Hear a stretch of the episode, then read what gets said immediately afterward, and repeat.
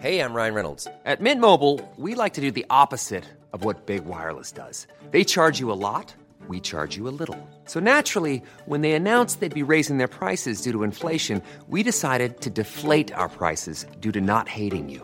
That's right. We're cutting the price of Mint Unlimited from $30 a month to just $15 a month. Give it a try at mintmobile.com slash switch. $45 upfront for three months plus taxes and fees. Promo rate for new customers for limited time. Unlimited more than 40 gigabytes per month. Slows. Full terms at mintmobile.com. Bonjour à toutes et à tous, c'est Bart et je suis ravi de vous accueillir pour ce nouvel épisode du podcast Extraterrien, le podcast qui interviewe des sportifs hors du commun. Le but de ce podcast est de vous partager leurs secrets, leur vie et d'en apprendre beaucoup plus sur eux afin d'en tirer un maximum de conseils. Donc si vous aimez le sport, l'aventure, le développement personnel ou que vous aimez simplement vous inspirer de personnalités remarquables, alors ce podcast est fait pour vous. Juste avant de commencer, j'ai quelques messages à vous faire passer. Si c'est la première fois que vous écoutez le podcast, je vous remercie d'être arrivé jusqu'ici. D'ailleurs, je vous recommande l'épisode avec Mathieu Torder qui a traversé l'Antarctique à seulement 27 ans. D'autre part, si vous ne le savez pas, j'ai beaucoup d'ambition avec ce podcast et je souhaite aller chercher des sportifs de plus en plus incroyables. Et j'aimerais vraiment interviewer vos sportifs préférés. Sachez que l'un des meilleurs moyens de les convaincre de participer, c'est notamment de leur montrer que vous êtes nombreux à adorer le podcast sur les réseaux sociaux et sur les notes iTunes. Donc si ce n'est pas encore fait, allez mettre une note sur Apple Podcast ou iTunes, c'est vraiment ce qui m'aide le plus à inciter des sportifs connus à venir témoigner. Si vous écoutez plutôt sur Spotify, vous pouvez très facilement le partager en story sur Instagram, taguez-moi et je vous repartagerai. J'en profite donc pour vous rappeler le nom du compte Instagram, c'est extraterrien.podcast. Suivez-le et vous y retrouverez les coulisses du podcast. C'est aussi un excellent moyen de me faire vos retours et de me suggérer des invités. Enfin, j'ai aussi créé une newsletter que vous pouvez retrouver très facilement dans Google en tapant extraterrien newsletter. C'est le premier lien qui remonte. J'y partage des bons plans santé, matériel, préparation mentale, des livres, des documentaires qui m'ont beaucoup inspiré. Allez, je ne vous embête pas plus et je laisse place à mon invité du jour. Et nous voilà en train d'enregistrer. Euh, je suis très très ému et très heureux aujourd'hui euh, car je suis avec Armel Lecléa. Salut Armel, comment vas-tu? Salut, alors on dit Lecléache. Le cléage, excuse-moi, excuse-moi. C'est pas facile à, à, à, prononcer parce qu'il y, a des, il y a des apostrophes, il y a des accents, et puis c'est un, un nom breton, mais euh, voilà, on dit le cléage. Écoute, ne, ne m'en veux pas. En plus, ce matin, en, en, visualisant ce petit moment, je me suis fait la remarque qu'il fallait pas que j'écorche ton nom parce que je l'ai déjà fait et un copain m'a repris ce week-end. Donc, tu vois, comme quoi mon travail de visualisation n'aura pas servi, n'aura pas été suffisant. Je, je, je te prie de m'excuser. Mais du coup, euh, bon, ça lance, tu dis que du coup, ton, ton nom est breton. Du coup, ça lance un petit peu la conversation parce que j'aime bien commencer par l'enfance. Quel est ton premier souvenir de sport, euh, Armel? Alors mon premier souvenir de sport, euh, celui qui euh, qui, reste un peu dans ma mémoire, c'est bah, finalement je vais rester dans la voile. Hein, C'était ma première ma première régate, donc ma première compétition de voile que j'ai participé. je devais avoir 8 ans, donc c'était pas très loin de là où j'ai grandi dans le Nord Finistère. J'ai appris à naviguer à Saint-Paul-de-Léon et, et, juste en face il y avait Carantec dans la baie de Morlaix et donc là il y avait ma première compétition, ma première régate de, de voile, c'était ce qu'on appelait à l'époque division 3 ou régate de bassin. Et donc, euh, pour la première fois, j'allais euh, voilà, prendre le départ d'une course. Alors, je me souviens parce que bah, j'étais très impressionné. Il y avait, je crois qu'on devait être 40 ou 50 euh, enfants, euh, filles, garçons, parce qu'on est, c'est un sport où la mixité existe. voilà, on, court à armes égales. Et puis, bah, il y avait voilà le, le briefing du matin. ensuite, on allait sur l'eau avec bah, le parcours à réaliser, prendre un départ avec un, un compte à rebours. Et puis, bah, le stress qui monte euh, au moment où le départ est lancé et puis euh, et puis c'est parti. Moi je me retrouve euh, pris dans cette compétition avec bah, tous les autres bateaux autour de moi, les optimistes. Et puis j'enchaîne le parcours et je termine, je sais plus combien, voilà, plutôt vers la fin du classement. Mais ça m'a marqué parce que c'était la première fois que je participais à une vraie compétition sur mon bateau, sur mon optimiste, parce qu'on est tout seul hein, sur un optimiste. Et puis le soir, euh, enfin, enfin après la après la régate, on se retrouve tous euh, sur le parking avec euh, les parents, les, les, entraîneurs, pour ceux qui avaient des entraîneurs, en tout cas voilà les puis les copains de, son club, et on assiste à la, remise des prix. Et là, on voit bah, bien sûr les, les lauréats, ceux qui ont ceux qui ont eu la chance de, faire un bon résultat, et on les voit monter sur le sur le podium. Et puis il y a la remise des coupes, et et ça, ça m'a impressionné, ça m'a ouais, marqué ça, effectivement ça, ça a réveillé une, une émotion en toi particulière sur l'esprit de compétition ou, ou la découverte un peu du, du challenge et de, et de la confrontation avec d'autres enfants, de, le fait d'avoir des adversaires? Bah moi, j'avais déjà pratiqué la voile depuis euh, un petit peu de temps, euh, à la fois grâce à mes parents, euh, plus en croisière, et puis ensuite mmh. avec la voile scolaire, j'ai j'ai découvert l'optimiste et, et, je me suis inscrit au club nautique de mon village pour en faire mon sport le samedi, alors qu'avant j'avais pratiqué d'autres sports, j'avais fait du football, j'avais j'avais essayé le football, j'avais essayé du ping-pong, j'avais je crois j'avais fait du tir à l'arc aussi, enfin j'avais fait plusieurs plusieurs disciplines, mais c'est vrai que la voile, euh, c'était quelque chose qui m'avait vraiment. Euh, il y avait quelque chose qui s'était passé, et puis euh, bah, le fait de faire cette première compétition et de voir cette remise des prix et, et oui, de voir ben, ceux qui avaient, ceux qui montaient sur le podium et qui étaient qu'on applaudissait, tout simplement, j'avais envie de faire comme eux, quoi. Et donc oui, il y avait cet esprit de compétition, je pense en moi, qui déjà petit existait. J'avais envie d'arriver à faire ce qu'ils avaient réussi eux ce jour-là. Donc euh, c'était euh, c'était une première étape dans ma carrière de, enfin mon parcours de, de, de, régatier. à l'époque, j'étais pas navigateur, j'étais pas sportif de haut niveau, mais tout simplement un, un, un, jeune gamin qui avait envie de, faire un, résultat dans, sa discipline et de ramener une, coupe à la maison, tout simplement. Tu as fait beaucoup de voilà après de, de, de compétitions sur des formats euh, olympiques, il me semble. Dis-moi si, dis-moi si je me trompe. Alors j'ai pas fait, moi j'ai pas fait de l'olympisme. Oui. J'ai essayé effectivement le l'olympisme à un moment donné, c'est-à-dire que après avoir euh, navigué pas mal en dériveur, donc optimiste, euh, euh ensuite 420, c'est un, c'est un, un, dériveur où on est deux. Quelque part il y avait euh, il y avait deux voies qui étaient un croisement ou en tout cas un carrefour à, lequel il fallait que je choisisse un petit peu l'option à suivre. la route à tracer, c'était soit je, je, je poursuivais dans dans le dériveur et donc l'olympisme qui était l'étape suivante avec euh, bah, tous les euh, la difficulté euh, qu'il peut y avoir de, de, très haut niveau, de la, de la sélection de, un seul équipage qui va avoir la chance d'aller aux Jeux Olympiques si, si, jamais la discipline est qualifiée, si le pays est qualifié. Donc c'est quatre ans de, de sacrifice avec voilà, potentiellement le fait de ne pas pouvoir y aller, aller aux Jeux et encore moins d'aller potentiellement défendre une chance de médaille. Et puis euh, l'autre l'autre voie était plus euh, tournée vers euh, voilà les bateaux un peu plus grands, qu'on appelle les habitables, les les bateaux de la course au large. Et c'est plutôt cette voie-là que j'ai que j'ai prise un peu avant avant 20 ans. La question que, que je voulais te poser, c'était est-ce que tu vois quand on quand on écoute ton histoire et que que je t'écoute là, j'ai l'impression que tu étais très euh, drivé, tu vois, comme disent les anglo-saxons, c'est que tu tu avais un objectif et que tu en tout cas tu savais, tu voulais avancer dans cette voie-là. Est-ce que euh, tu vois le, petit Armel, euh, il rêvait de, de médaille olympique, tu vois, quand euh, lors de, cette première compétition? Et est-ce que justement quand quand t'as changé de voie, que tu es allé plutôt vers la course au large, est-ce que tu as tout de suite eu des rêves de très grands ou des, envies de, bah voilà, de, de des globes, de, de, grandes régates? Est-ce que ça a toujours été une graine qui a été, qui a germé en toi en fait? Bah tu vas tu vas t'étonner mais en fait non. C'est-à-dire que euh, alors oui c'est vrai que j'ai été euh, bien entouré. J'ai eu la chance euh, déjà d'avoir des, des, parents qui, qui m'ont accompagné euh, sur les sur les, les, compétitions les premières compétitions. C'est vrai que ça prend du temps. Il fallait quasiment tous les week-ends partir à droite à gauche faire les régates d'abord départementales ensuite régionales et puis après nationales. Bon après effectivement quand on atteignait un certain niveau et on avait la chance en Bretagne d'avoir des structures. La voile est quand même un sport euh, assez important, euh, des structures qui nous permettaient de d'avoir des entraîneurs, d'avoir des moyens pour euh, pour se déplacer dès qu'on atteignait voilà un certain niveau de, de, de compétition. Et donc d'avoir des, des, déplacements qui étaient gérés par des entraîneurs avec voilà quand on partait à l'étranger, quand on partait en mmh. Méditerranée, ça faisait quand même des, des voyages qui étaient assez compliqués et longs donc et, et coûteux. Donc il fallait avoir les parents au bout ils étaient limités pour pouvoir suivre. Et donc c'était euh, ça ça m'a permis effectivement de, naviguer beaucoup euh, en dériveur de, progresser d'atteindre un certain niveau même si effectivement j'étais pas je faisais pas partie des meilleurs hein, dans, dans, ma discipline.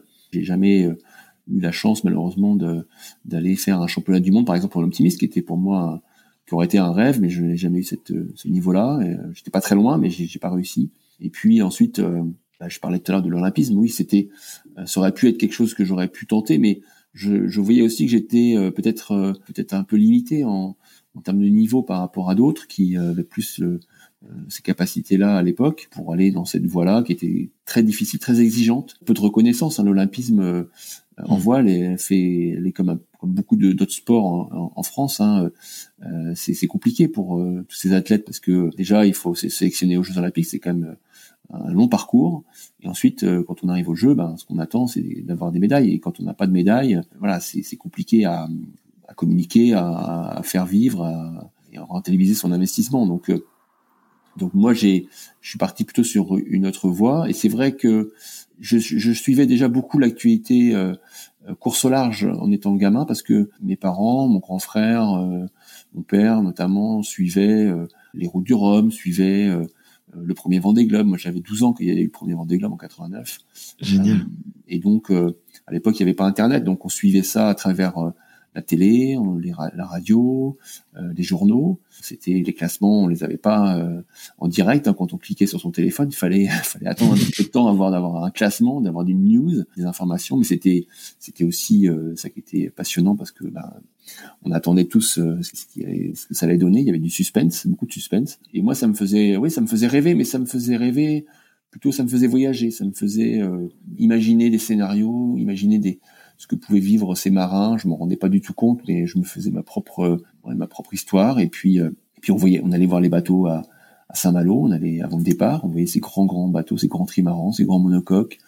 Et puis après on voyait ces marins euh, à la télé, euh, les arrivées en direct aussi, bien sûr, comme celle de de Florence Artaud, de, de, de Laurent Bourgnon, de, de Philippe mmh. Poupon, et puis bien sûr le Vendée Globe. Tout ça, ça m'a ça m'a bercé, ça m'a ça m'a fait voyager, ça m'a fait rêver mais je me voyais pas être à leur place quand j'étais euh, adolescent ou même quelques années après, j'étais euh, pas, du tout capable de faire ce qu'ils avaient fait. J'avais pas forcément l'envie d'aller faire ça.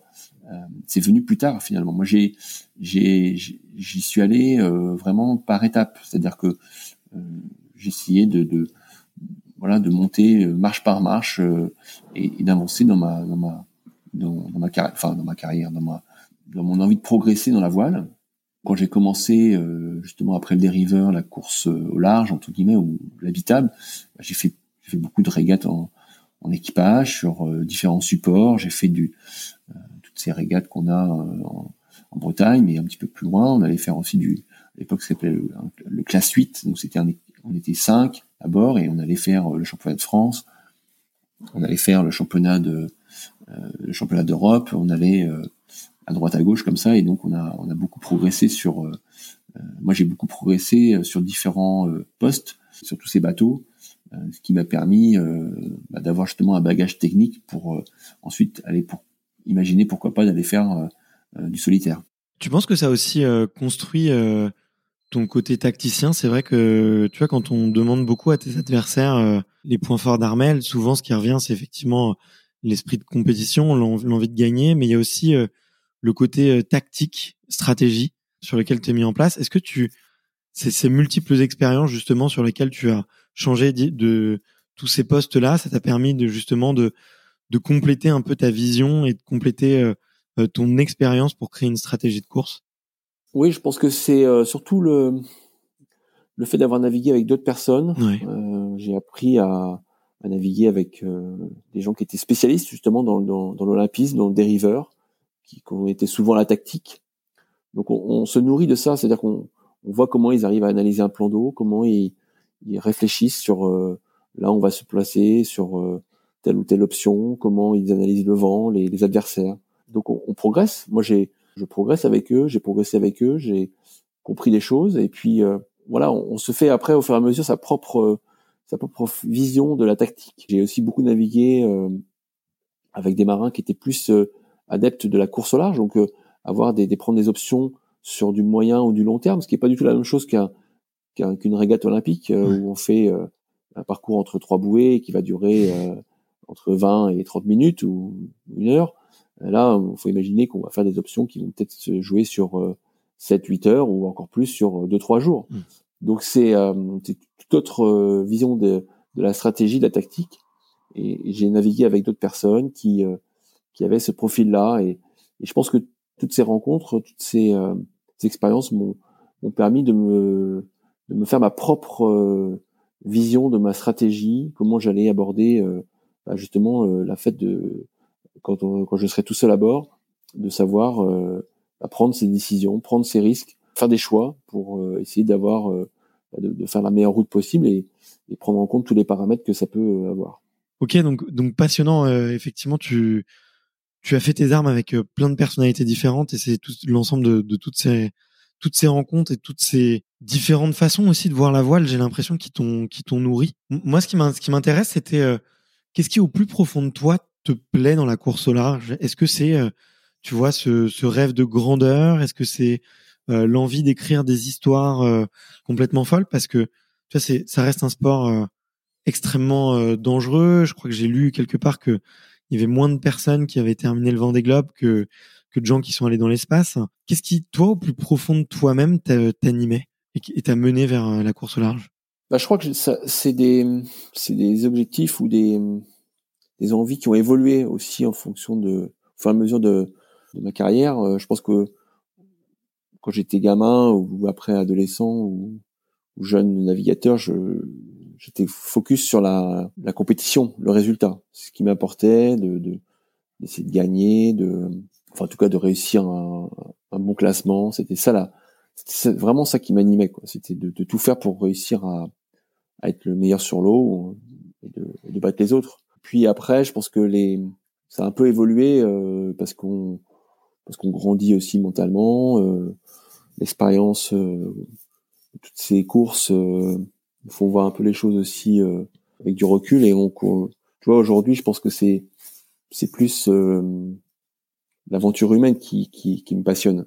C'est-à-dire qu'on a bien sûr un objectif. Euh, moi, j'ai envie de gagner des grandes courses, euh, battre des records encore, qui fait qu'il va, ça va me transcender sur l'eau et parce qu'il y aura, il y aura toujours un, truc à aller chercher. Mais par contre, euh, il y a aussi beaucoup l'aventure humaine qu'on écrit avec une équipe, avec des gens avec qui on, on monte un projet, on va construire un bateau, on va imaginer des choses. C'est-à-dire que moi, j'ai la chance de naviguer aujourd'hui sur un grand trimaran, un ultime. Ce sont les bateaux les plus rapides au monde pour euh, dans la course au large. Euh, donc, c'est des bateaux qui sont capables de faire le tour du monde en moins de 40 jours, qui peuvent euh, atteindre des vitesses de pointe près de près de 50 nœuds, et puis surtout sur lesquels on peut naviguer en équipage, mais aussi en solitaire. C'est les Formule 1 de la mer pour, pour mmh. faire un peu le parallèle avec le, le sport automobile. C'est surtout aussi, ben justement, euh, euh, beaucoup de gens qui travaillent autour de, de, de nous, avec nous, pour euh, pour réussir à mener ces bateaux-là. Finalement, moi, je suis un peu le pilote de ma grande Formule 1, de mon grand trimaran. Et euh, derrière, il y a toute une équipe. moi, c'est le team populaire. Ils sont, voilà, ils sont entre 15 et 20 personnes à l'année qui m'aident à préparer ces, ces grands rendez-vous.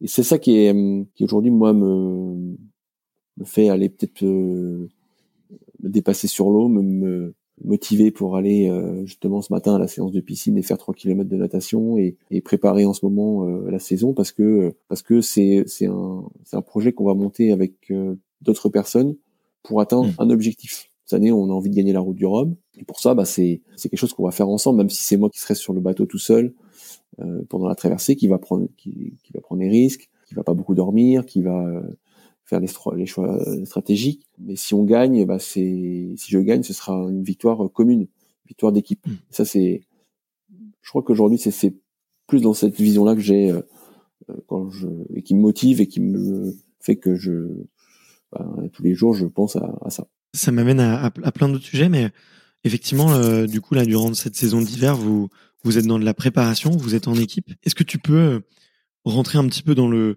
dans le concret, dans le vif du sujet. Euh, à quoi ressemble une journée euh, du coup pendant la, la période hivernale? J'imagine que tu dois beaucoup travailler avec les, les, techniciens sur des des réglages, sur la stratégie aussi peut-être de des courses que tu vas faire. Euh, à quoi ressemblent tes journées en ce moment? Bah elles sont elles sont assez variées. Alors il n'y a pas forcément une journée type, mais euh, bon déjà moi je l'hiver je profite d'être à terre pour optimiser ma préparation physique parce que ce sont des mmh. machines bah, qu'on doit mener en solitaire euh, sur des courses qui sont euh, voilà, ce sont des, des courses d'endurance. Hein, euh, traverser l'Atlantique avec un ultime, c'est une semaine. L'année prochaine, on va avoir un tour du monde qui va durer à peu près 40, 45 jours. Donc physiquement, il faut, il faut tenir. Euh, donc c'est, c'est beaucoup ce que je fais en ce moment au quotidien, un petit peu comme les gens qui font peut-être de, de l'ultra trail ou des triathlons, voilà, il faut, il faut tenir sur la distance et tenir euh, euh, dans la récupération, le mental. Donc pour ça, ben, je, je, je, fais pas mal de, de sport. Et puis après, euh, oui, il y a tout un côté suivi de, du bateau, suivi de chantier du bateau. C'est-à-dire que le bateau, il est à Lorient. On l'a sorti de l'eau après la saison précédente, juste avant les fêtes de Noël. Et depuis, mmh. dans un hangar technique dans lequel on, on a établi toute une liste de, de travaux à réaliser pour euh, l'optimiser, l'améliorer, le, le, fiabiliser. Et donc après, chacun, euh, chaque, chaque technicien ou chacun dans, dans l'équipe a, a, des rôles et des missions à accomplir. Et donc oui, moi je, je passe très régulièrement euh, les voir pour faire un point bah, de là où on en est, de des fois ça se passe pas forcément comme on avait imaginé, ou il faut euh, modifier un petit peu les choix, ou alors euh, euh, trouver une autre, une autre solution, et puis continuer à, parce que c'est moi l'utilisateur principal hein, du bateau, mmh. d'avoir aussi mon ressenti, ma, ma vision des choses. Donc ça, ça fait partie du quotidien. Bien sûr, on met en place aussi un programme sportif, un programme de communication, parce qu'on a, on a, on a un sponsor important, Banque Populaire, qui est dans qui est dans la voie depuis plus de 30 ans. Donc, euh, il y a des objectifs aussi de retombées médiatiques, de retombées de, de communication aussi en interne. Euh, donc, moi, j'ai euh, tout un programme euh, de médias, mais aussi de représentation avec les différentes banques régionales. Donc, je, je voyage un petit peu à travers la France pour aller à la, rencontre des, des, collaborateurs. Donc, ça m'arrive d'aller des fois dans des endroits où il n'y a pas forcément la mer, comme dans l'est de la France ou au milieu de la France, par exemple, mais pour parler justement de, de notre bateau, parce que c'est aussi leur bateau, euh, mm. et, des, et des courses qu'on a qu'on a faites et des courses qu'on va faire. Et, euh, et ça, c'est c'est ça qui fait aussi euh, euh, partie de notre métier aujourd'hui. Quand on est coureur au large, on est on est à la fois sportif, mais aussi on, on doit être communicant. C'est vraiment une, un rôle qu'on, qui a pris de l'ampleur de plus en plus parce que bah, aujourd'hui les moyens de communication euh, sont importants. On a les réseaux sociaux, on a une médiatisation qui, qui a progressé, heureusement, et tant mieux pour nous, comme sur le Vendée Globe, comme, comme sur la Route du Rhum, qui sont les grandes courses euh, que les Français suivent. Et, euh, et donc il faut, comme il y a beaucoup de, de concurrence en face, hein, à la fois sur l'eau pour la régate, pour la, pour la compétition, mais aussi dans, dans les médias ou dans la communication, euh, bah, il faut il faut être performant. Donc oui, il y a, y a beaucoup de choses. Et puis euh, moi, je fais partie d'un pôle France euh, de course au large qui est basé à, à Port-la-Forêt, dans le Finistère Sud. Donc aussi, on a tout un comment un planning de formation pour rester à jour ou se mettre à jour ou, ou, progresser ou apprendre de nouvelles choses. et là, on va aborder tous les toutes les thématiques qu'on peut avoir sur un bateau. ça va de la météo à la à la préparation mentale, ça peut être sur la gestion du sommeil, sur l'alimentation euh, en mer, sur euh, l'alimentation dans sa préparation physique, euh, la préparation médicale, comment savoir se soigner sur un bateau en utilisant la pharmacie du bord, gérer des problèmes mécaniques. Voilà, il y a plein plein de domaines. Et donc, bien sûr, on n'est pas obligé de tout faire parce que des choses peuvent être répétitives d'une année à l'autre. Mais c'est bien, voilà, de, de, de, régulièrement de pouvoir justement faire des petites piqûres de rappel. Et puis il y a aussi des, des, des nouveautés. Euh, c'est bien de se mettre à jour. Et, tout ça fait que ben voilà, les journées sont vite bien remplies. Mais ouais, effectivement, ça, ça a l'air euh, effectivement entre entre formation, euh, revue euh, revue avec les ingénieurs et, et devoir pour les sponsors. J'ai l'impression qu'effectivement il y a tu dois pas t'ennuyer. Et il y a quand même des moments où, où, tu te poses, où tu souffles dans, dans toute cette saison. Oui, oui, bien sûr. Bah, j'essaie aussi de, on, met en place un planning euh, qui soit équilibré hein, euh, et, qui soit optimisé pour tout le monde. Euh, sponsors, les équipes, euh, moi, la famille. bien sûr, il faut que tout mm. ça ce soit. on essaie de, de trouver le, le, meilleur planning possible. Alors des fois, il peut évoluer parce que bah, nos bateaux, on peut être soumis aussi à des, à des, à des imprévus, hein, des problèmes techniques qui fait que ben, la période d'entraînement, euh, elle peut être décalée ou la période de navigation peut être décalée, mais bon, il faut un peu de souplesse. Mais à, partir, du moment où un peu avec l'expérience, on arrive à caler quand même des moments de, de congés, de, de, vacances. Et donc c'est vrai que là-dessus, bon, j'essaie de, de, de, bien bloquer ces moments-là aussi, c'est important. Et, le sponsor en a conscience, les équipes, euh, l'équipe en a conscience aussi qu'à un moment il faut savoir, euh, voilà, que, chacun puisse souffler, récupérer, et surtout le, bah, le skipper notamment quand il y a des des objectifs importants comme cette année pour que j'arrive euh, à 100% disponible pour tout le monde quand quand je rentre de, de vacances et que je puisse euh, enchaîner tout ce qui va tout ce qui va avoir à faire justement jusqu'au jusqu'au moment jusqu'au jour du départ. Et est-ce que tu as une, une stratégie spéciale par rapport au, au sommeil, notamment euh, effectivement quand tu vas faire une course au large qui va avoir une durée assez longue? J'ai entendu quelque part que tu étais un très gros dormeur euh, sur Terre, euh, et on sait à quel point le sommeil est clé sur les mers et que c'est la gestion du, du, sommeil est quand même un des gros gros, je dirais, facteurs clés de, de, la réussite et de la performance. Comment est-ce que tu t'entraînes pour ça? Comment est-ce que tu le prépares en fait ce, ce grand cycle sur lequel tu vas très peu dormir? Bah, c'est vrai que c'est le sommeil est un, élément important dans la, dans la, gestion de sa course. Euh, c'est presque aussi important, comme tu dis, hein, de, que de faire une bonne stratégie météo, que de bien régler ses voiles, que de voilà, que de, bien manger à bord pour euh, pour te dire euh, mmh. et, et, garder la, lucidité. C'est quelque chose aussi qu'on fait beaucoup avec l'expérience. Alors quand on commence, ben, l'expérience on ne l'a pas, donc il faut il faut apprendre à, à, se connaître. Donc ça, ça, ça, ça passe d'abord effectivement par euh, des exemples de formation qu'on peut avoir au pôle France de, de Port-la-Forêt où euh, on va avoir des, des, spécialistes du, du sommeil qui vont venir euh, nous expliquer un peu déjà comment ça fonctionne, euh, le sommeil en général, parce qu'on n'a pas forcément toutes ces clés-là dans, dans, la tête. Hein, quand on, on, a des connaissances sur le sommeil, on peut se, se renseigner sur Internet, mais rien de tel que voilà des, gens qui sont spécialistes et puis, euh, on va essayer de, de, se faire sa propre carte d'identité du sommeil, parce qu'on est tous différents. Euh, tu disais, moi, je un gros dormeur. Oui, j'ai, je, suis plutôt un bon dormeur. Que enfin, quand je dis gros dormeur, c'est que je, à terre, moi, je, je, je dors normalement. J'ai pas de, euh, je suis pas quelqu'un qui a des facultés à, à dormir très peu. Euh, c'est pas ça qui va faire que je, je serai à l'aise euh, sur l'eau, euh, sur un bateau. Loin de là, c'est plutôt se faire ce, justement savoir un peu où on en est de son sommeil, savoir si on est quelqu'un qui a besoin de dormir beaucoup ou pas beaucoup, qui est plutôt du matin ou du soir, quels sont ses rythmes de, sommeil. Euh, donc là, on va faire des enregistrements, des appareils qui nous permettent de le faire avec l'hôpital, avec qui on travaille. Euh, donc tout ça, c'est important. Ça permet déjà d'avoir une vision un peu plus claire de ce que comment ça fonctionne. Puis après, il va falloir le mettre en pratique sur le bateau.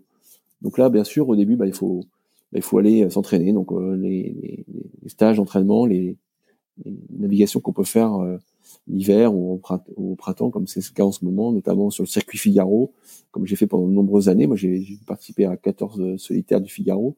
C'est vraiment un super exercice parce que euh, on apprend à, à, gérer et à, maîtriser son sommeil sur un bateau. Alors c'est, voilà, je me rappelle la première fois, ça, je, j'ai pas réussi. C'est-à-dire que je, je, dis, ben tiens, maintenant les conditions sont bonnes, je vais essayer d'aller dormir euh, pendant 20, euh, 20 minutes. Donc j'ai mis mon, mon réveil, un compte à rebours à bord du bateau, et puis je me suis allongé euh, sur mon matelas, et je crois qu'au bout d'une minute, je, suis sorti pour voir s'il n'y avait pas un bateau qui allait me rentrer dedans, ou si mes voiles étaient toujours bien réglées. Donc c'est une prise de, de conscience, c'est une prise de c'est de l'expérience. Faut faut faut apprendre à, à lâcher prise hein, euh, pour euh, faire confiance, se faire confiance, c'est-à-dire de, de dire bah oui j'ai bien réglé mon bateau, j'ai surveillé autour euh, les dangers potentiels. J'ai réglé aussi les alarmes qui me permettront éventuellement d'imaginer une route de collision avec un autre bateau ou tout autre danger, parce qu'on a des systèmes à bord qui sont là pour ça. Et puis, bah, maintenant, il va falloir que j'aille dormir. Euh, et pour ça. Ryan Reynolds here from Mint Mobile. With the price of just about everything going up during inflation, we thought we'd bring our prices down. So to help us, we brought in a reverse auctioneer, which is apparently a thing. Mint Mobile unlimited premium wireless. Ready to get 30, 30, bit to get 30, bit to get 20, 20, 20, bit to get 20, 20, bit to get 15, 15, 15, 15 just 15 bucks a month. So, Give it a try at mintmobile.com/switch. slash $45 up front for 3 months plus taxes and fees. Promo rate for new customers for limited time. Unlimited more than 40 gigabytes per month slows. Full terms at mintmobile.com. On a des techniques aussi, on a on travaille, on a travaillé, moi j'ai travaillé avec euh, des gens qui notamment bah, qui nous permettent par exemple de faire de la sophologie, euh, de l'imagerie mentale, euh, euh, la technique sur la respiration. Chacun y trouve va trouver un petit peu ses, astuces ou ses techniques pour mieux s'endormir, s'endormir rapidement. moi par exemple aujourd'hui sur mon bateau, sur mon grand bateau, j'utilise beaucoup l'imagerie mentale, c'est-à-dire que je vais m'allonger sur mon matelas, le bateau peut être lancé à 35 nœuds avec des bruits autour et tout ce qui peut être stressant. Mais j'ai voilà ma vision des choses. Je vais fermer les yeux et je vais me, transporter à un autre endroit qui n'a rien à voir avec la, voile. Je me retrouve sur un parcours de golf parce que c'est une autre passion. Et voilà, je suis en train de, je suis en train d'aller jouer au golf. C'est rien que cette, cette technique-là me permet de, de switcher avec le l'environnement peut être oppressant et de m'endormir très vite parce que j'ai j'ai fait tout fait pour que je puisse me mettre dans ces conditions-là. Et je sais aussi euh, que euh, ce moment-là, il est très important pour la performance. Que il va falloir que je dorme, il va falloir que je récupère, même si c'est que 20 minutes, même si c'est que 15 minutes ou une demi-heure, ça va me servir beaucoup pour euh, la suite de, de, de, la route, qui va être longue parce que la course peut durer 5, 6, 7, 8 jours et, qu'il faut il faut dormir, il faut récupérer parce que sinon il y a une barrière à pas franchir. Il ne faut pas qu'on se retrouve complètement euh, en perte de vigilance, en perte de lucidité. C'est là où on va se mettre en danger. C'est là où on va mettre le bateau en danger et, euh, et ça peut devenir très dangereux. Donc c'est aussi un élément très important de, de, de, de, gestion de course et de, et de sécurité qu'il faut qu'il faut maîtriser. Et la gestion du sommeil, elle est très différente quand on est deux, quand on peut se permettre justement de, de tourner ou de dormir un petit peu plus longtemps. Je me rends pas compte. Ouais, bien sûr, bien sûr. C'est, là, c'est complètement euh, beaucoup plus confortable. C'est parce qu'on sait qu'on peut compter sur l'autre. Donc on a, euh, euh, quand on va dormir, ben, on a plus ces, ces, ces, questions à se poser, de se dire est-ce que j'ai bien réglé les alarmes, est-ce que j'ai bien réglé mon pilote automatique, est-ce que j'ai, voilà, on se pose beaucoup moins de questions. On peut dormir sur ses deux oreilles et on sait aussi que l'autre nous réveillera si jamais il y avait besoin c'est beaucoup plus confortable. En plus, on peut dormir plus longtemps. Euh, on peut dormir, alors, sur, notamment sur la dernière course que j'ai faite, euh, qui était une course en double, qui était la Transat Jacques Vabre, avec, euh, avec Kevin Escoffier, qui était mon équipier. Mhm. Bah, on se relayait toutes les deux ou trois heures. Donc bah, là, c'est un vrai, une vraie tranche de sommeil qui est importante et qui, fait que derrière, bah, on, on, peut être, être beaucoup plus à l'aise, beaucoup plus en forme. C'est aussi là la, complexité quand on est en solitaire, notamment plus le bateau est grand, moins on arrive à, à mener le bateau à 100% de son potentiel. On sait qu'on va le mener euh, à 90, 85% euh, par moment, voire peut-être moins, euh, mais on, on accepte. On, on, sait que ça fait partie du jeu. Il y aura des moments où ce sera 100% parce que les conditions sont vraiment propices, faciles, mais ça fait partie du, du challenge et aussi de la stratégie qu'il faut prendre en compte. Et on sait aussi que les autres concurrents sont, sont dans la même problématique. Donc c'est aussi un, c'est un enjeu euh, de performance que de, de, de, savoir mener son bateau à tel, à tel niveau de, de performance en fonction de, des, des, des, conditions météo, de son niveau de, de fatigue, de son niveau de, de lucidité. Je te, je te, pose une question, euh, une question bête, mais est-ce que tu as déjà eu euh, une phase un peu d'hallucination? Je sais que j'en avais parlé avec euh, avec Alan Aurora. Euh, c'était un super un super échange et Alan justement racontait que par inexpérience, effectivement, il, à la fin de, de, de son Vendée Globe, euh, il commençait à avoir le, le cerveau qui, qui manquait un peu d'oxygène et à lui faire voir des choses euh, complètement hasardeuses. Toi, c'est quelque chose qui t'est déjà arrivé? Moi, pour avoir fait du trail et de la longue distance, tu vois, je sais que l'hypoglycémie peut vite et le manque de sommeil peut vite t'y mener. Donc, euh, j'imagine que sur effectivement plusieurs dizaines de jours, à un moment donné, le cerveau doit peut-être te, te jouer des tours. Oui, oui, c'est vrai qu'on a, ça m'est déjà arrivé d'avoir des, des, phases où on va chercher loin dans le, dans, dans le manque de sommeil, notamment sur euh, la solitaire du Figaro, qui est, qui est pour moi la, la, course la plus difficile à gérer au niveau du sommeil, parce que on est, euh, voilà, on va être entre 35 et, et 50 bateaux, où on, est, on a tous des bateaux identiques, euh, ce sont des, des, parcours où on est souvent proche des côtes, il y a beaucoup de dangers, il y a des bateaux de pêche, des cargos, euh, des cailloux, du courant, et, et donc le, le c'est difficile de, de, se reposer dans ces étapes qui vont durer entre 2, 3, 4 jours.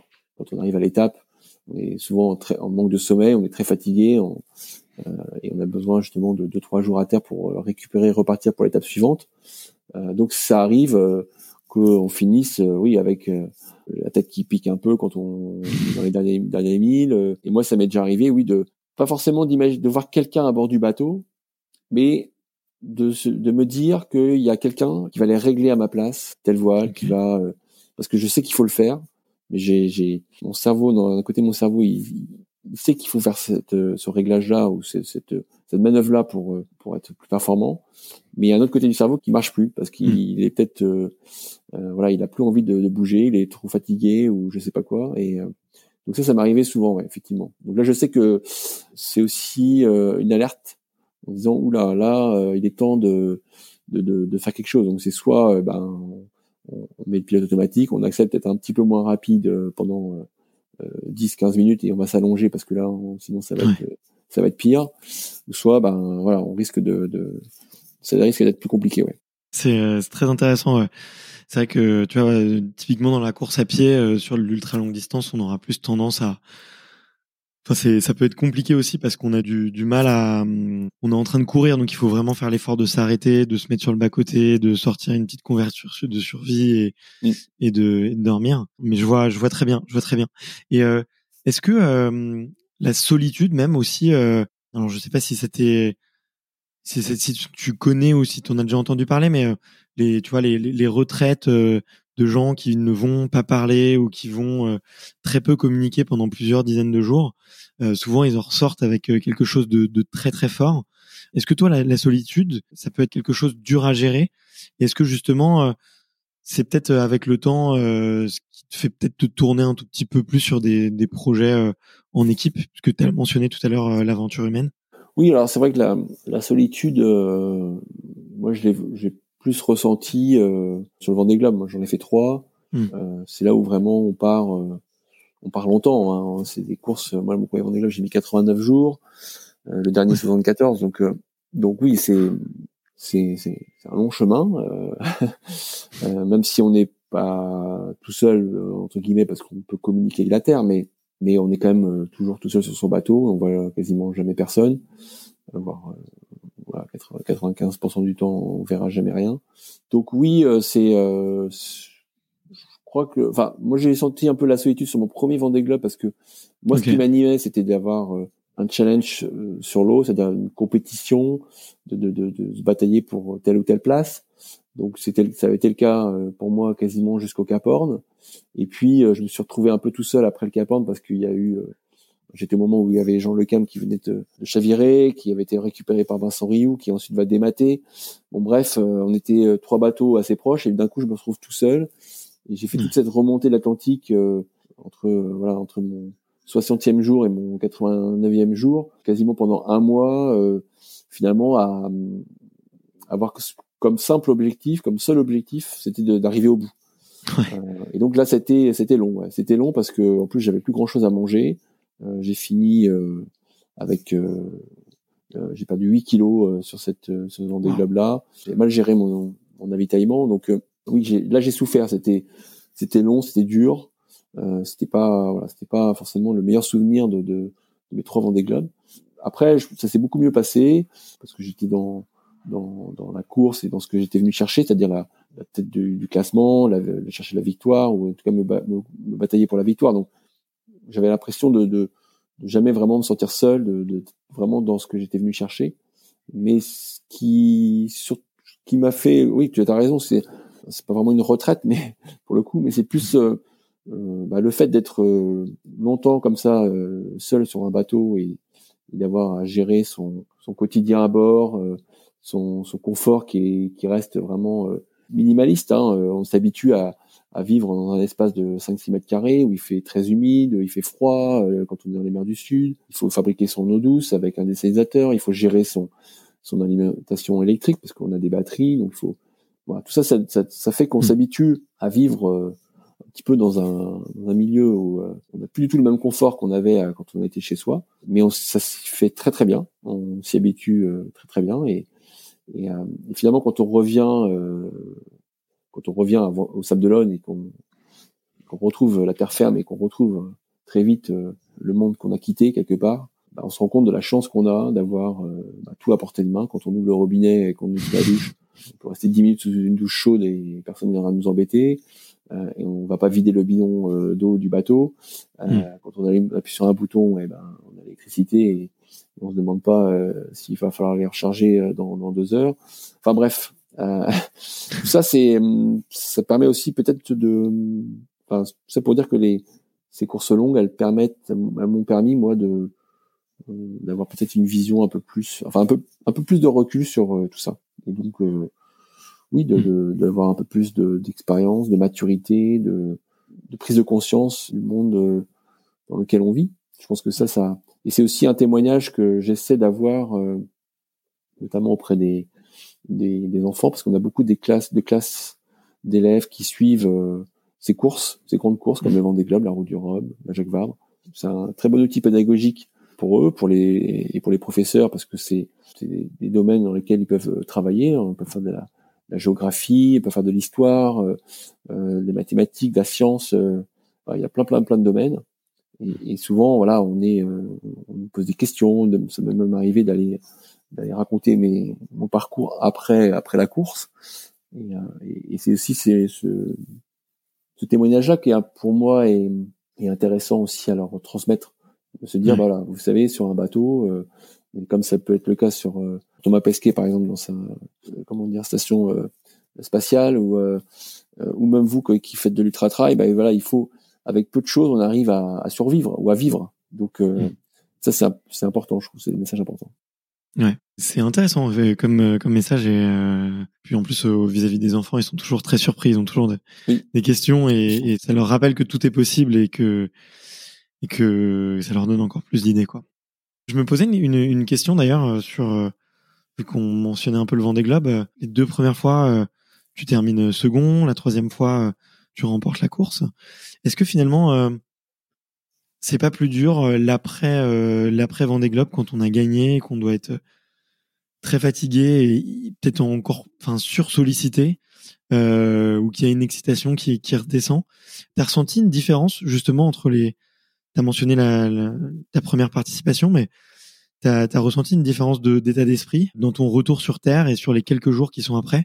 C'est souvent mentionné comme étant une petite période un peu euh, de transition, parfois un peu euh, compliquée ou en tout cas délicate, tu vois, de revenir euh, devant le commun des mortels et notamment de n'avoir des devoirs de communication et vis-à-vis -vis des sponsors ou des, des, des organisateurs. Oui, c'est sûr que c'est un, c'est très brutal. C'est l'arrivée d'un Vendée Globe. Genre, c'est, moi je suis très chanceux d'avoir eu euh, d'en avoir terminé trois mais les trois auxquels j'ai participé euh, est toujours très bien placé mais mais surtout euh, on passe d'un état effectivement où on, s'est habitué à vivre tout seul dans un espace euh, exigu mais euh, dans, un confort qu'on s'est auquel on s'est habitué et puis tout d'un coup on, on revient et, et, et, tout le monde est, là pour pour nous à l'arrivée on on devient l'attraction euh, numéro un. Et puis on, on retrouve finalement bah, tous, tous, les gens qu'on a quittés, donc on est, euh, on va être très très sollicité. Donc oui, à chaque à chaque Vendée Globe, il y a eu euh, un retour à terre qui a été différent. Le premier, ben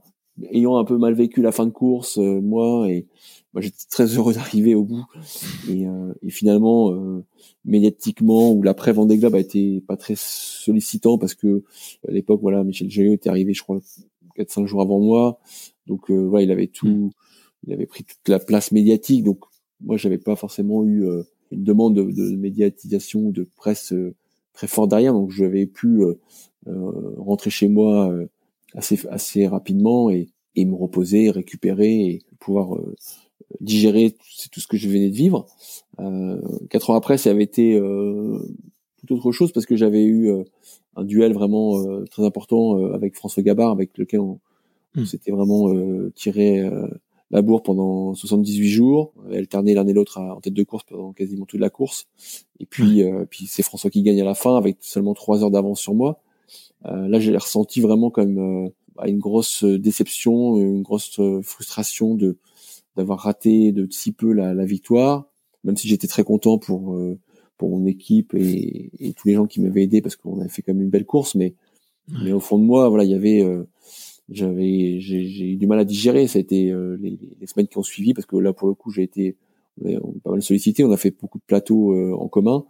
Bon bah j'étais toujours j'étais toujours le voilà le celui qui avait été battu euh, donc c'était euh, le super outsider c'était difficile de au bout d'un moment de, de, continuer à répondre à toutes ces questions qui, qui se ressemblent et qui se répètent de dire bah voilà mais où ça s'est joué pourquoi vous avez perdu à ce moment-là enfin hmm. voilà c'était pas forcément très toujours très agréable, mais on, voilà, on fait, le, on fait un peu le job. Mais bon, j'avais envie de tourner la page, j'avais passé à autre chose.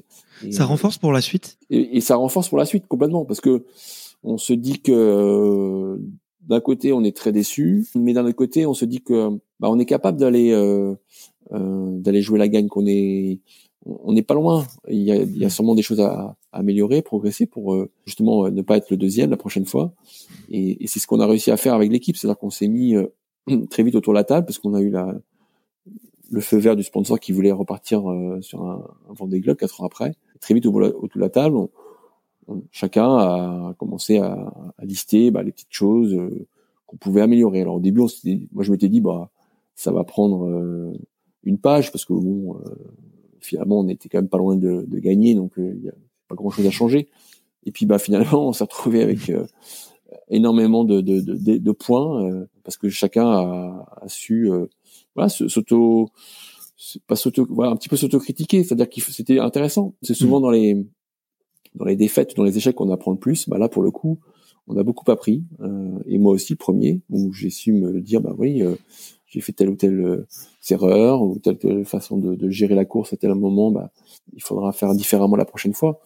Et, et c'est sûr que ça, ça nous a énormément servi euh, quatre ans après. Et pour le coup, euh, quatre ans après, la victoire, elle était indiscutable et elle était, et c'était, elle était encore plus belle parce qu'on avait vécu ça, parce que c'était justement tout ce parcours pour y arriver qui a été euh, qui a été euh, super euh, fort. C'est pour ça que tout à l'heure je te disais l'aventure humaine.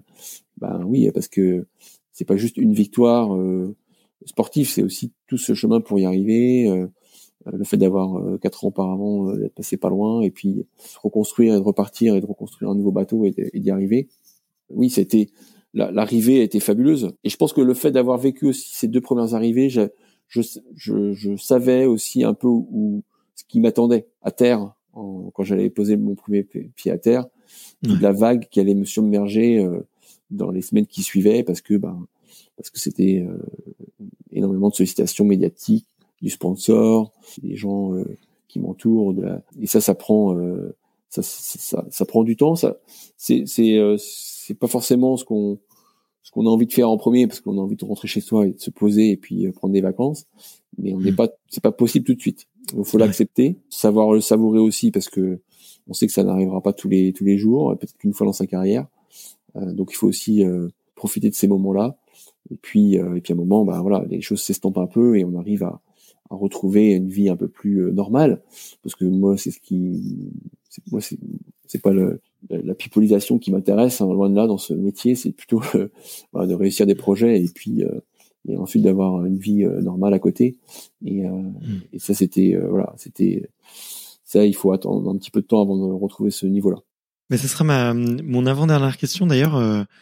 comment est-ce qu'on fait pour se relancer un défi? Tu as mentionné le fait que vous vous êtes rapidement remis autour de la table, que tu as besoin de repos quand même après une aussi belle aventure qu'est le Vendée Globe tu remportes euh, cette course, tu bats le record de quatre jours, tu deviens le premier marin à, terminer euh, cette course trois fois d'affilée.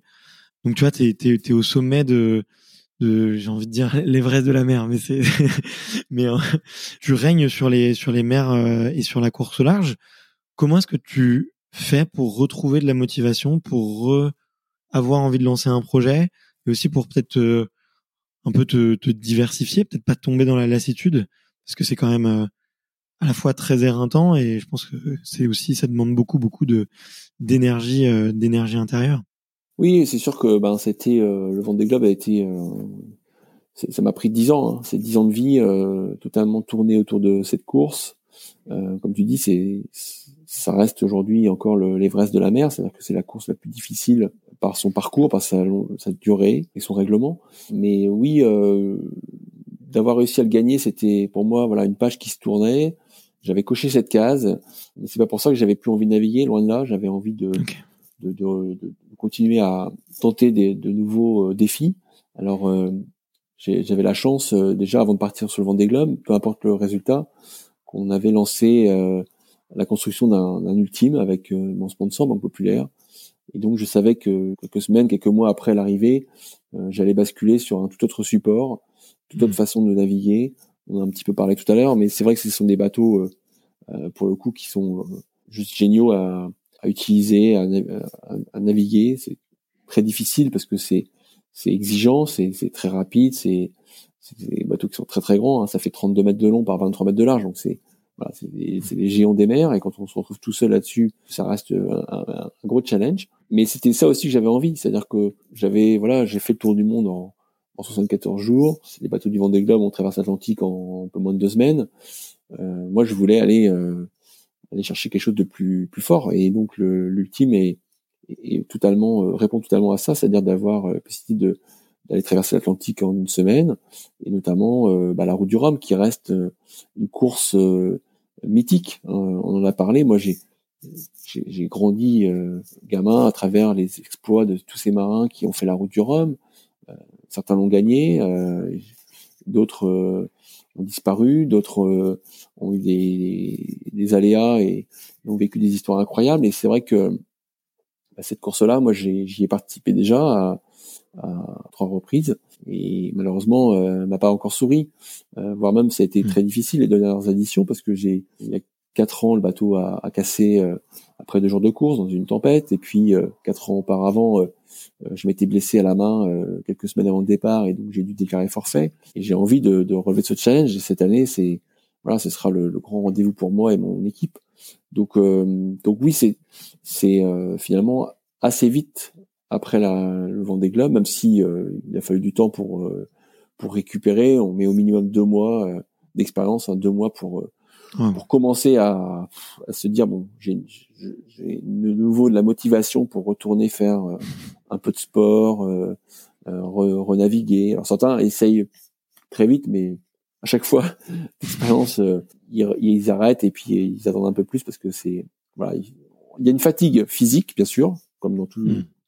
tout, long euh, périple, hein, euh, voilà, 80 jours, 90 euh, jours, certains mettent même 120, 130 jours, à un autre, à un autre rythme, mais voilà, il y a une fatigue physique, mais il y a surtout une fatigue mentale.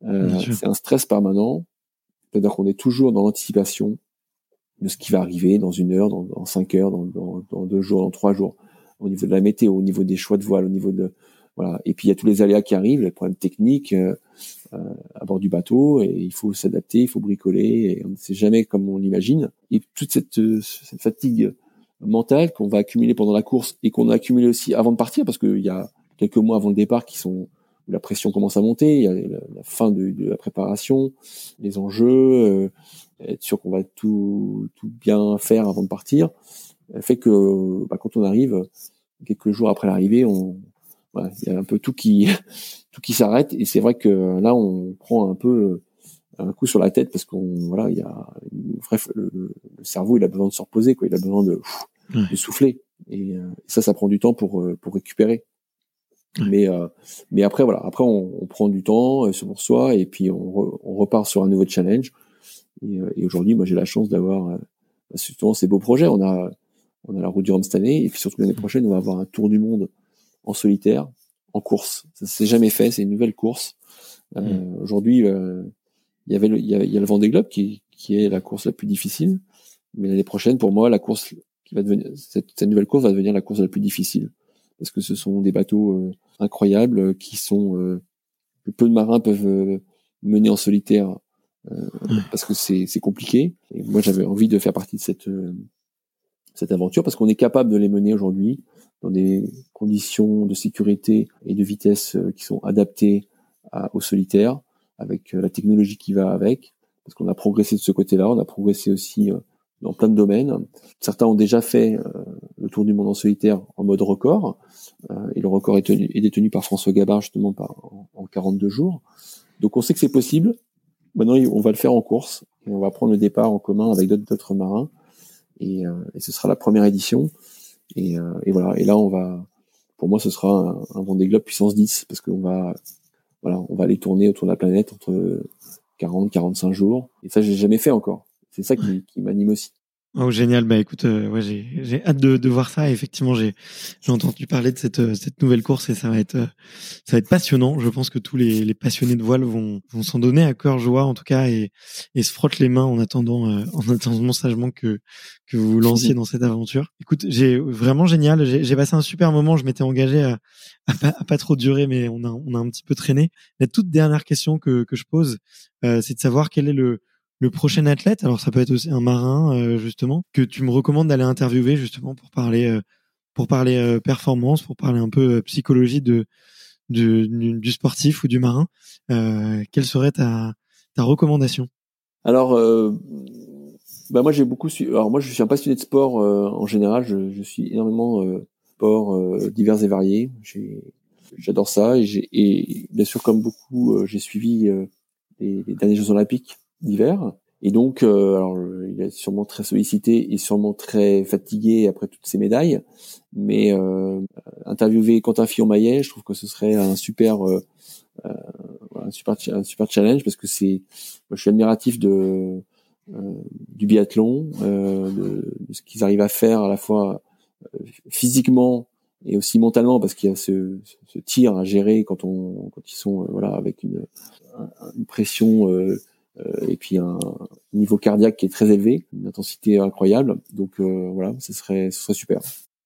C'est prévu normalement si tout se passe bien. Là, donc là, j'ai une grande table en bois, donc euh, ah je bah, touche du bois, je croise les doigts, mais ouais, ça devrait, ça devrait se faire. Je suis pas, je suis pas prioritaire sur la liste de médias, mais mais quoique, quoique, euh, j'ai été très très bien accueilli, donc ça. Bon bah super. Ça va se prévoir, ça va se faire. J'écouterai en mer alors à ce moment-là. Bah écoute, avec grand plaisir, avec grand plaisir. Et puis si tu aimes, euh, si tu aimes les biathlètes, j'ai reçu euh, euh, Vincent de Frane, voilà ah aussi, donc champion très très très, sympa et et que, que j'ai beaucoup apprécié. Et c'est dingue d'ailleurs de voir à quel point le niveau français en biathlon est élevé parce que à chaque génération son champion quoi. Après Vincent, Raphaël Poiré, Martin Fourcade, maintenant on a on a Quentin quoi. Donc euh, c'est vraiment incroyable. Écoute, merci infiniment Armel pour euh, pour ce moment partagé. Euh, c'était un, un, grand plaisir, malgré les petites péripéties techniques qu'on a pu avoir. Mais c'est pas à toi que ça allait faire peur. je me suis je me suis régalé. J'aurais pu converser, continuer cette conversation pendant des heures, mais ce sera peut-être l'occasion lors de lors d'un prochain échange dans dans plusieurs mois ou dans plusieurs années, tiens, qui sait. Après cette fameuse course. Merci Barthélemy. Euh, bonne continuation et puis bon, euh, bon, podcast. On, voilà, j'en amènerai, j'enregistrerai euh, plusieurs pour mes prochaines traversées, notamment la, route du Rhum, départ début novembre de Saint-Malo. Donc voilà, ça, ça me permettra d'écouter en même temps que je manœuvrais sur le bateau, d'écouter des grands sportifs. Mais écoute, avec grand plaisir. Merci beaucoup Armel. À bientôt. Bientôt. Merci d'avoir écouté cet épisode jusqu'au bout. Si vous êtes encore là, c'est sûrement que l'épisode vous a plu, donc n'hésitez pas à le faire savoir autour de vous et à vous abonner pour ne louper aucun épisode. J'ai mis tous les liens dans la description, donc n'hésitez pas à y jeter un coup d'œil. Et sinon, moi je vous dis à la semaine prochaine pour une prochaine interview. Ciao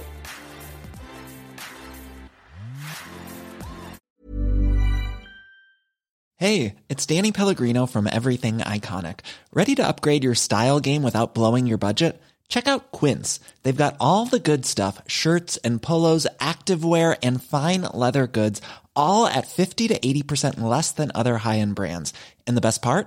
They're all about safe, ethical and responsible manufacturing. Get that luxury vibe without the luxury price tag. Hit up quince.com slash upgrade for free shipping and 365 day returns on your next order. That's quince.com slash upgrade.